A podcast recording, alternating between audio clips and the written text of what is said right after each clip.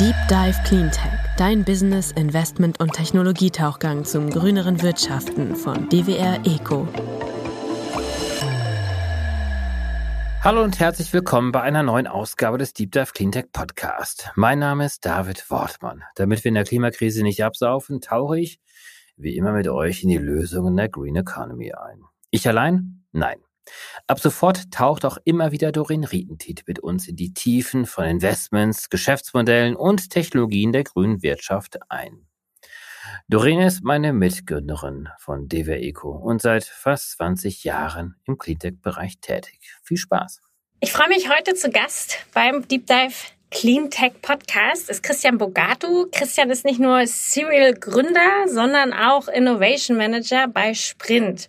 Und was genau die Sprint ist, das erklärt uns Christian jetzt. Christian, was seid ihr? Wer seid ihr? Und was macht ihr?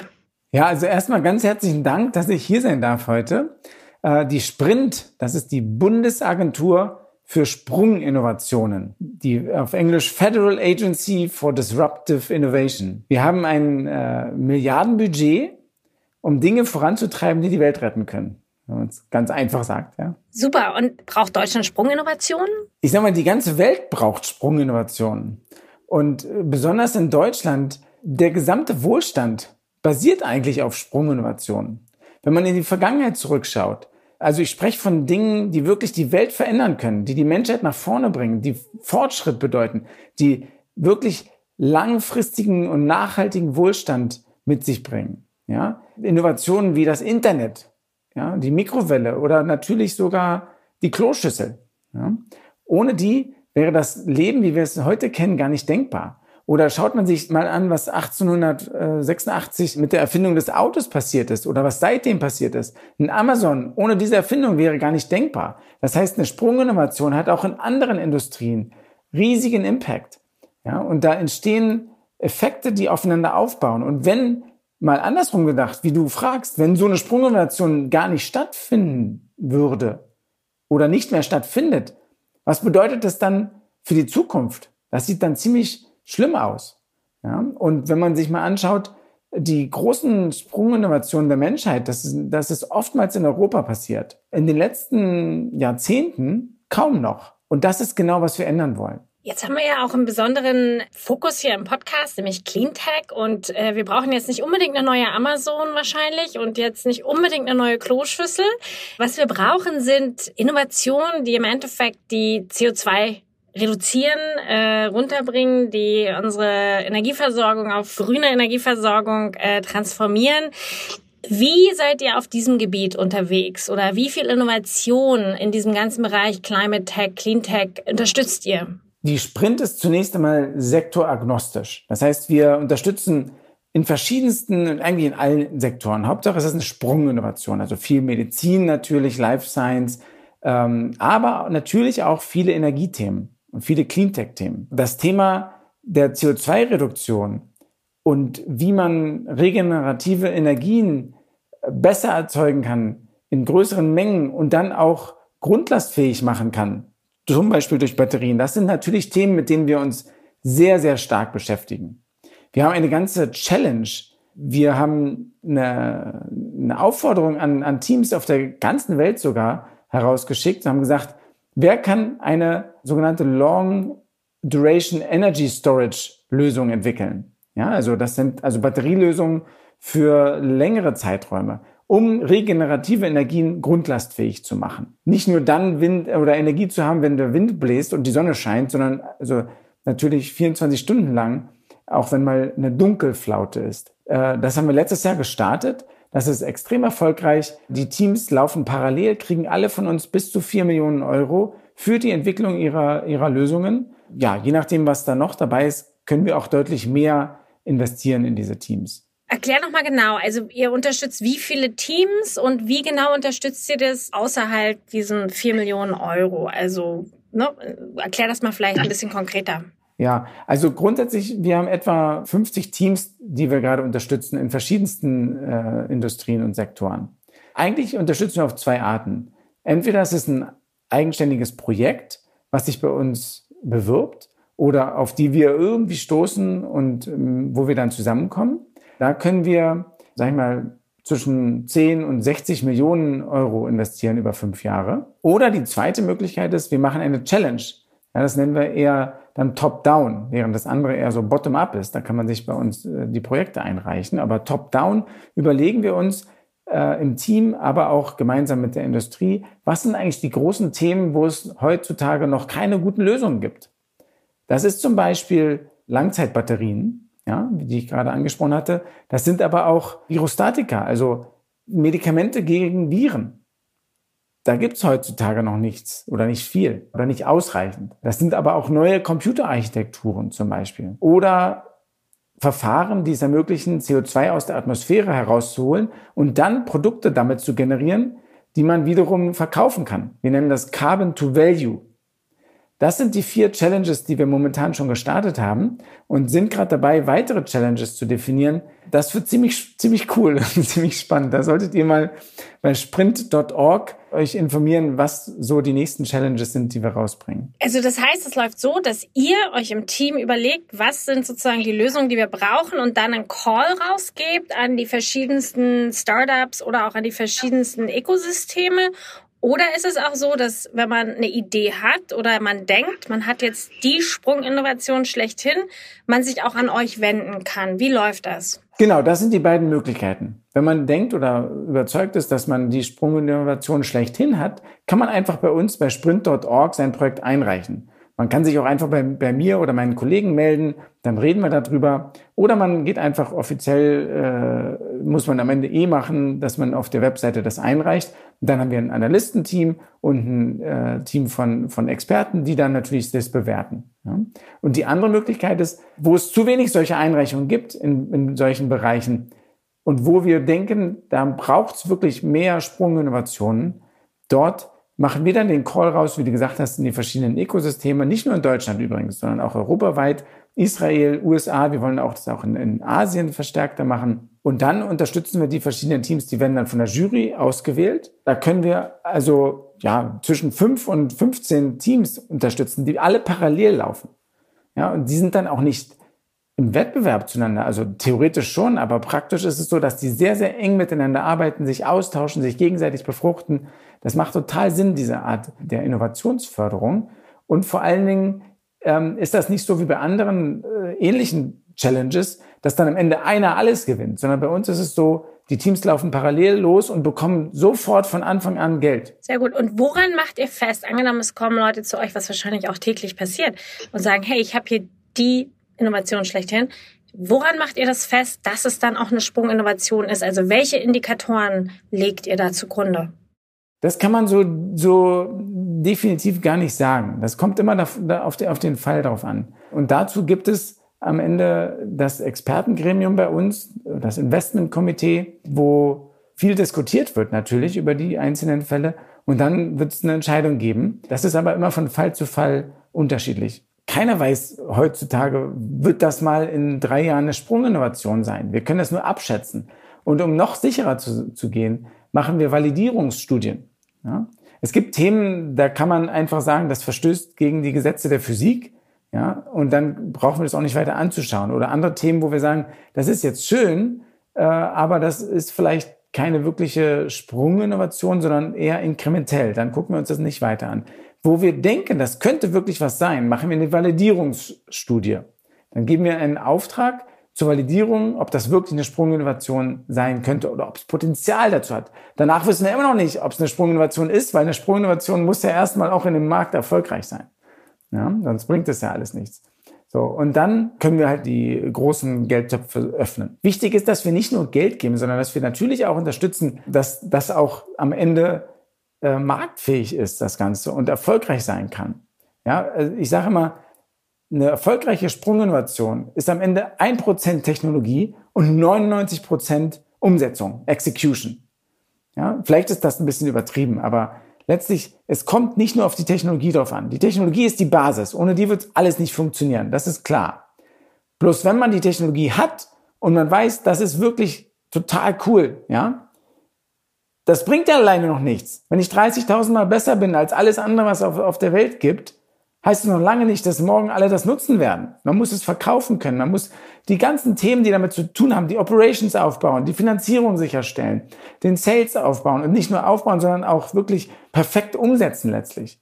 Das sind, das ist harte Arbeit, die teilweise nicht unbedingt die gleiche Person machen kann und sollte, die auch die Idee hatte und die Technologie letztlich erfunden hat. Ja, man, man ist ja auch bei den erfolgreichen Startups sind immer mehrere Leute am Werk. So, und da haben wir jetzt ein Co-Founder-Programm ins Leben gerufen, um Menschen, die perfekte Ideen haben und, und entwickelt haben, die Technologie entwickelt haben. Ich nenne die immer die Superbrains, dass man die zusammenbringt mit Leuten, die vielleicht schon mal eine Firma aufgebaut haben, vielleicht schon mal viel Venture Capital eingesammelt haben, äh, auch schon mal einen Exit hinter sich haben. Die wissen, wie man das macht. Erfahrene Unternehmensentwickler, ja, also Entrepreneure, Unternehmer. Und wenn man die zwei zusammenbringt, oder drei oder vier, ja, dann ist das ein, ein tolles Rezept, unserer Meinung nach, um wirklich Erfolg auch langfristig sicherzustellen. Also seid ihr dann im Endeffekt auch ein Company Builder? Company Builder würde ich uns nicht nennen, nein. Wir machen das Matchmaking. Sowohl zu möglichen Unternehmern, die als Co-Founder reingehen würden, weil es ist auch nochmal was ganz anderes, ob man berät oder ob man wirklich 100 Prozent oder 100, 200 Prozent als Unternehmer mit dabei ist. Ja, man kann nicht jemandem sagen, hey, du müsstest jetzt mal das sagen. Ja, du musst ein richtiger Leader werden. Du musst dein Team anführen und inspirational sein. Das funktioniert nicht, wenn man nicht diese Gene in sich trägt. Das kann man nur zum gewissen Teil erlernen. Ja, und deswegen sagen wir, wir matchen die Superbrains mit den super Implementierern und super Unternehmern.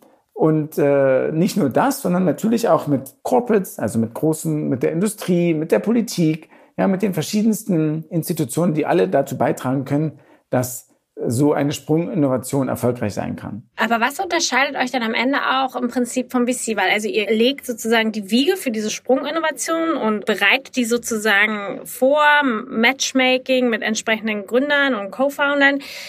Ab welchem Zeitpunkt geht ihr dann raus oder wie lange bleibt ihr drin? Also wie muss man sich das vorstellen? Also es ist meinetwegen nehmen wir das Beispiel der Battery, dann ist jetzt diese Battery oder diese Technologie ist sozusagen gereift und es ist jetzt sozusagen an der Zeit, die in den Markt einzuführen. Bleibt ihr dann noch weiter drin oder geht ihr raus? Sucht ihr auch weitere Investoren oder helft ihr den Startup dann auch Investoren zu suchen? Wie sieht das dann aus? Also wir investieren in der Phase, wo ein VC nicht investieren würde.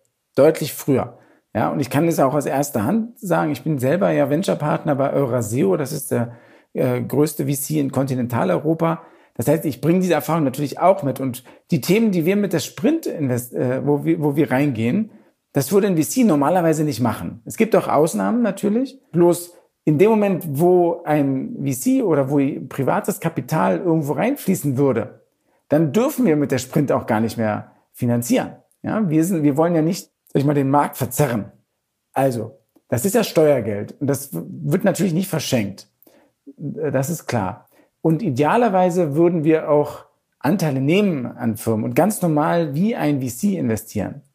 Äh, das wird hoffentlich auch bald möglich sein. Es gibt einen, das würde jetzt zu weit gehen, ins Detail zu gehen, aber es gibt einen Entwurf für ein Sprint-Freiheitsgesetz, welches uns dann neue Finanzierungsmöglichkeiten ermöglicht. Momentan können wir einen Auftrag vergeben. Wir können Pre-Commercial Procurement machen. Ja, das erlaubt die äh, EU auch so in der Form.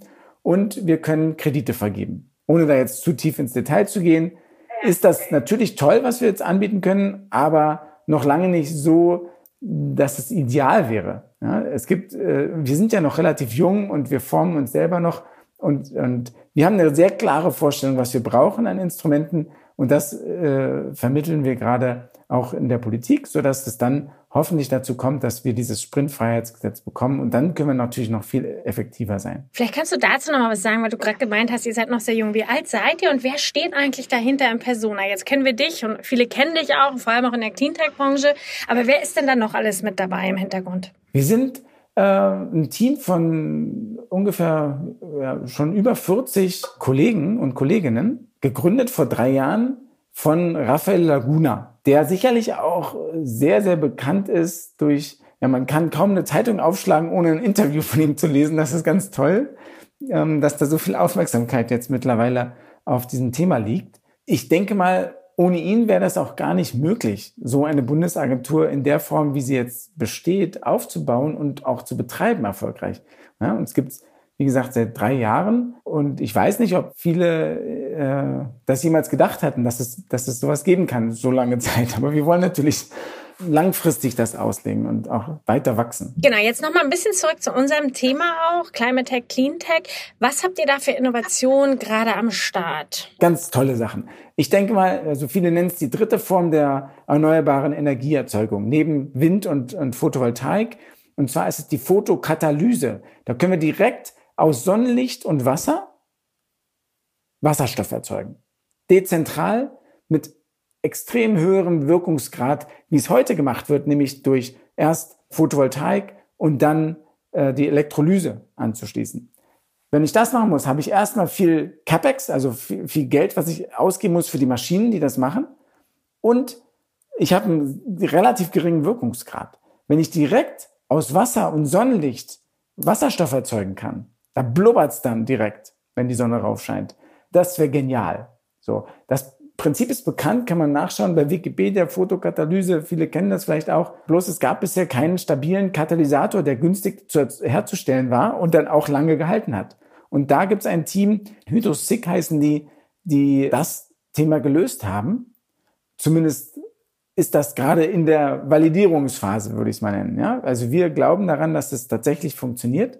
Das kann auch sein, dass es nicht funktioniert. Das gehört zu der Sprunginnovationsförderung dazu, dass Dinge auch mal nicht funktionieren. Ja? Aber ähm, natürlich glauben wir daran, sonst würden wir da nicht das wertvolle Steuergeld äh, investieren, dass das auch wirklich funktioniert. Und wenn es funktioniert, dann wird es die, die Welt verändern. Ja? Ein Beispiel. Nächstes Beispiel, extrem relevant. CO2, negativer Beton. Acht Prozent der weltweiten CO2-Ausstoße kommen durch Beton. Und Beton ist übrigens das zweitmeist genutzte Material der Welt, von Menschen genutzte Material. Neben Wasser, Beton ja, oder Nachwasserbeton. Bei der Herstellung von Zement entsteht extrem viel CO2, was einfach, das kann man gar nicht verhindern. Das ist nicht nur durch die große Hitze, die bei, bei dem Prozess benötigt wird, sondern es ist tatsächlich durch die Ausgasung. Da ist CO2 in dem Gestein drin, was dann ausgast. Das kann man gar nicht verhindern. Dieses Team hat tatsächlich eine Möglichkeit gefunden, ein anderes Material zu verwenden, was im Gegenteil CO2 sogar aufnimmt. Also ich schaffe es wirklich, CO2-negativen Beton herzustellen. Dann hatte ich genannt die, die Long Duration Energy Storage Challenge, ja, extrem wichtig. Was natürlich auch wichtig ist, ich kann natürlich CO2 binden, indem ich Bäume pflanze. Wenn ich aber nicht genügend Regen habe, dann bringt mir das alles nichts. Und wenn ich mir den Harz anschaue, nach dem letzten Sommer, es gab keinen Tag, wo nicht mindestens drei große Horrormeldungen kamen wegen irgendwelcher Dürrekatastrophen. Nicht nur irgendwo im Süden, sondern hier in Deutschland sogar. Wenn ich mir den Harz anschaue, ein Drittel des Harzes ist quasi schon tot. Ja, das kann man noch mit genügend Regen wahrscheinlich alles wieder hinkriegen. Aber wo soll der denn herkommen? Jetzt ist schon klar, dass in den Alpen 30 Prozent des normalen Schneefalls gefallen ist. Was soll da passieren? Das wird wieder ein schlimmes Jahr. So, wir haben ein Team, äh, was wir unterstützen. WeatherTech heißen die. Die machen Rain Enhancement. Also die, die schaffen es, den Regen zu unterstützen, indem sie die Luft ionisieren. Das ist jetzt nicht das, was man kennt, Cloud Seeding, diesen Begriff, was man in Dubai macht genau. Äh, oder in China, wo man irgendwelche ekligen äh, Chemikalien in die Luft versprüht. Das wollen wir nicht. Wir ionisieren die Luft. Das ist der natürliche Effekt ja, darum blitzt es, weil da starke Potenzialgefälle sind in, in, in der Atmosphäre. Diesen Effekt, wenn man den künstlich erzeugt, ja, da braucht man gar nicht viel Energie. Das ist die Energie von einer Herdplatte, die man dafür benötigt, um dann ganze ähm, Areale von bis zu 10.000 Quadratkilometern, also 10.000 Quadratkilometer beim Regnen zu unterstützen. Das ist eine geniale Technologie die kann sein, dass es nicht funktioniert, nochmal, ja.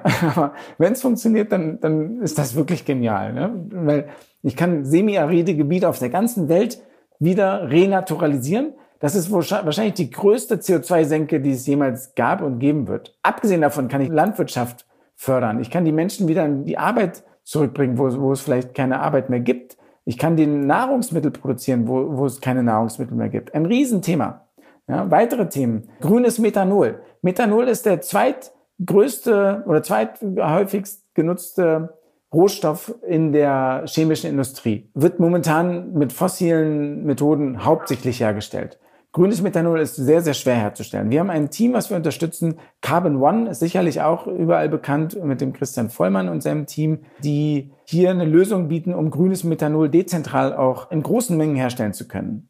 Ja, dann haben wir ein Thema, was wir unterstützen, neue Isolierungen für Gebäude. Wenn man neu baut, dann muss man 20, 25 Zentimeter Styropor an sein Gebäude klatschen. Das ist totaler Giftmüll, Sondermüll. Man weiß überhaupt nicht, wo man damit hin soll später mal. Wenn man jetzt ein altes Gebäude abreißt, hat man diesen Sondermüll auch schon. Das ist nicht nur teuer, sondern auch extrem schlecht für die Umwelt. Ich brauche aber diese Dämmung, damit ich in meinem Gebäude nicht so viel beheizen muss. Ja, dann, also irgendwo nach dem Motto, ein Tod muss man sterben. Und da gibt's jetzt mehrere Teams, die an Lösungen arbeiten. Und ein Team, was wir unterstützen, macht also basierend auf einem Vakuumkonzept Dämmplatten, die nur bis zu drei Zentimeter, zwei bis drei Zentimeter dick sein werden. Und nicht die, die Fehler wiederholen, die es bisher mit Vakuumplatten gab, dass man, dass man die nicht am Bau verarbeiten kann, dass man die nicht schneiden kann, etc., sondern ein ganz geniales Konzept. Dann gibt's einen Elektromotor, der nur noch 10 bis 20 Prozent des Gewichts hat von den Elektromotoren, die heute eingesetzt werden.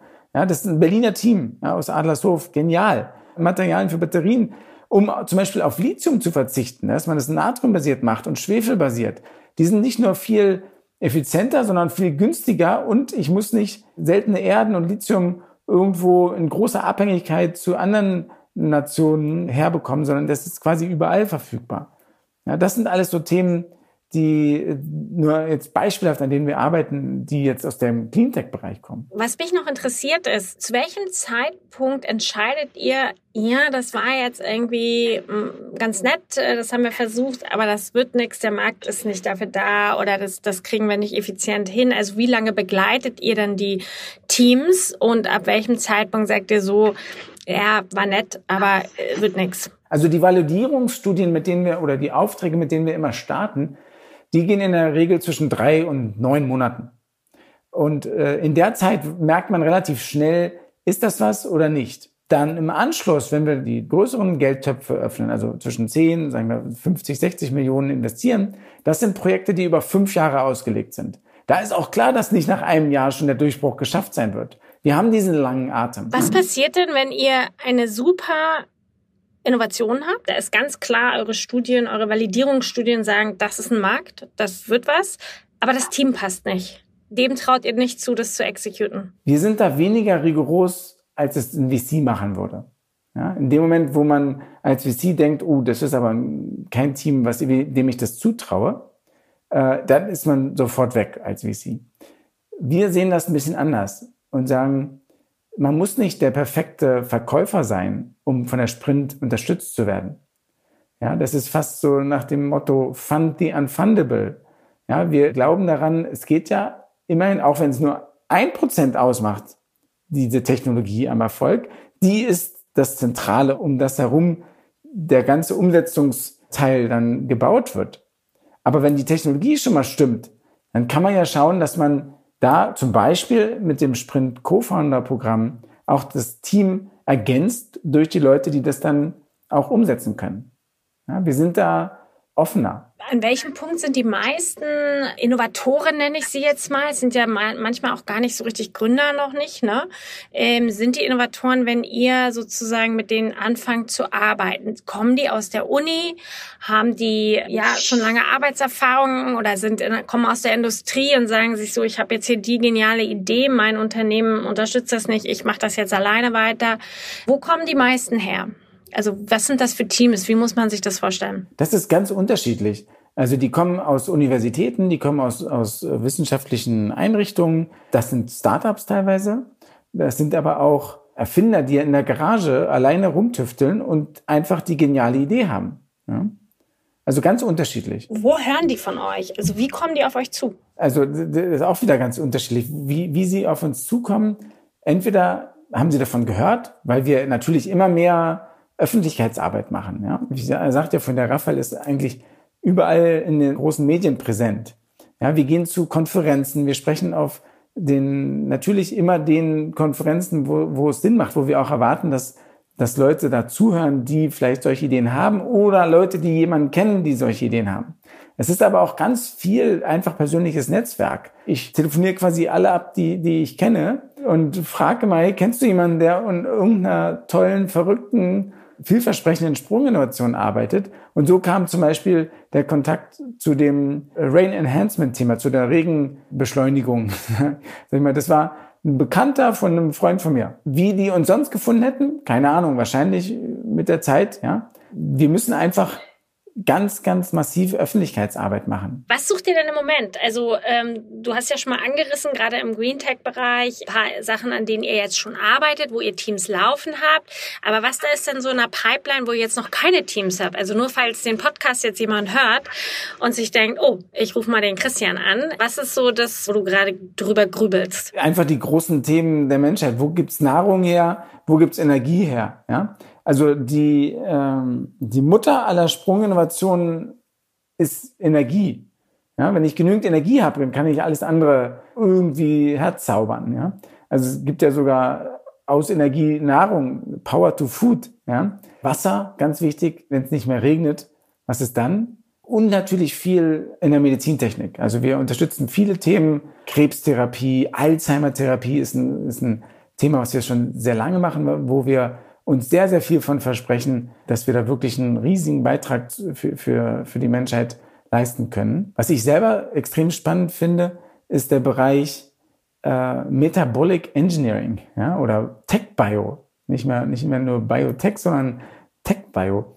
Extrem spannend, was man da alles machen kann äh, mit Bakterien, die über, über Fermentation die tollsten Produkte herstellen können. Da wird, glaube ich, viel passieren in der Zukunft.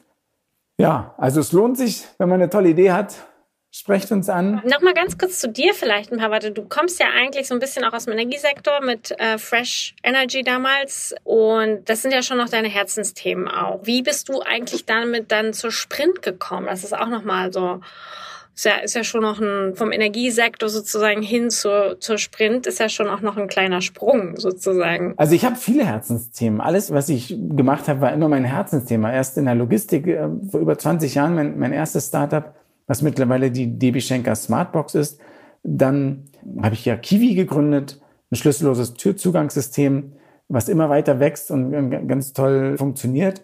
Äh, und dann Fresh Energy. Ich würde mal sagen, zwischendrin habe ich noch zwei Sachen gemacht, die nichts geworden sind. Das war sicherlich mehr Sprunginnovation. Mit dem Radarsystem zum Beispiel, also Millimeterwellenradar, äh, Atmung und Herzschlag zu detektieren auf einer Distanz von mehreren Metern, das war sicherlich eine, eine, eine Sprunginnovation. Vor 15, 16 Jahren haben wir das, haben wir das gemacht. Last but not least, was wünschst du dir für die Sprint in den kommenden Jahren oder wo siehst du die Sprint in den nächsten fünf Jahren? Also zunächst mal ganz konkret wünsche ich mir nicht in den, in den nächsten fünf Monaten, nicht fünf Jahren, wünsche ich mir, dass das ähm, Sprintfreiheitsgesetz verabschiedet wird und auch umgesetzt wird.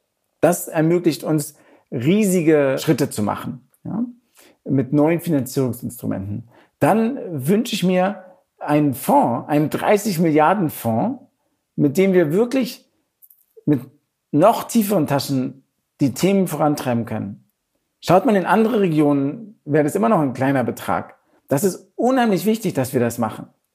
Ja, und dann sehe ich natürlich die Sprint als Enabler und Unterstützer von den großen Themen, die zukünftig für Fortschritt sorgen und dass wir vielleicht schon in den nächsten paar Jahren erste Erfolge auch vorweisen können. Wobei wohlwissend, dass auch viele Dinge nicht funktionieren werden. Hatten wir immer gesagt, das ist ganz klar, das ist im Design der Sprint enthalten sozusagen. Aber das wünsche ich mir. Super, ich danke dir ganz herzlich für das offene Gespräch. Ich fand das extrem spannend, reinzuhorchen, was ihr alles macht und hoffe, dass ihr auch ähm, ein paar Anrufe kriegt, wenn Leute den Podcast jetzt hören. Vielen Dank. Gerne. Also bis bald. Ciao. Zeit zum Auftauchen. Wir hoffen, dir hat's gefallen. Wenn's so ist, würden wir uns sehr über eine positive Bewertung und dein Abo freuen. Und falls du noch tiefer ins Thema eintauchen möchtest oder Kontakt zu unseren GesprächspartnerInnen suchst, kannst du dich über www.dwr-eco.com ganz einfach bei uns melden. Dieser Podcast wird von DWR Eco produziert, deiner internationalen Cleantech-Beratung für Markt- und Geschäftsstrategien, Politik, PR und Kommunikation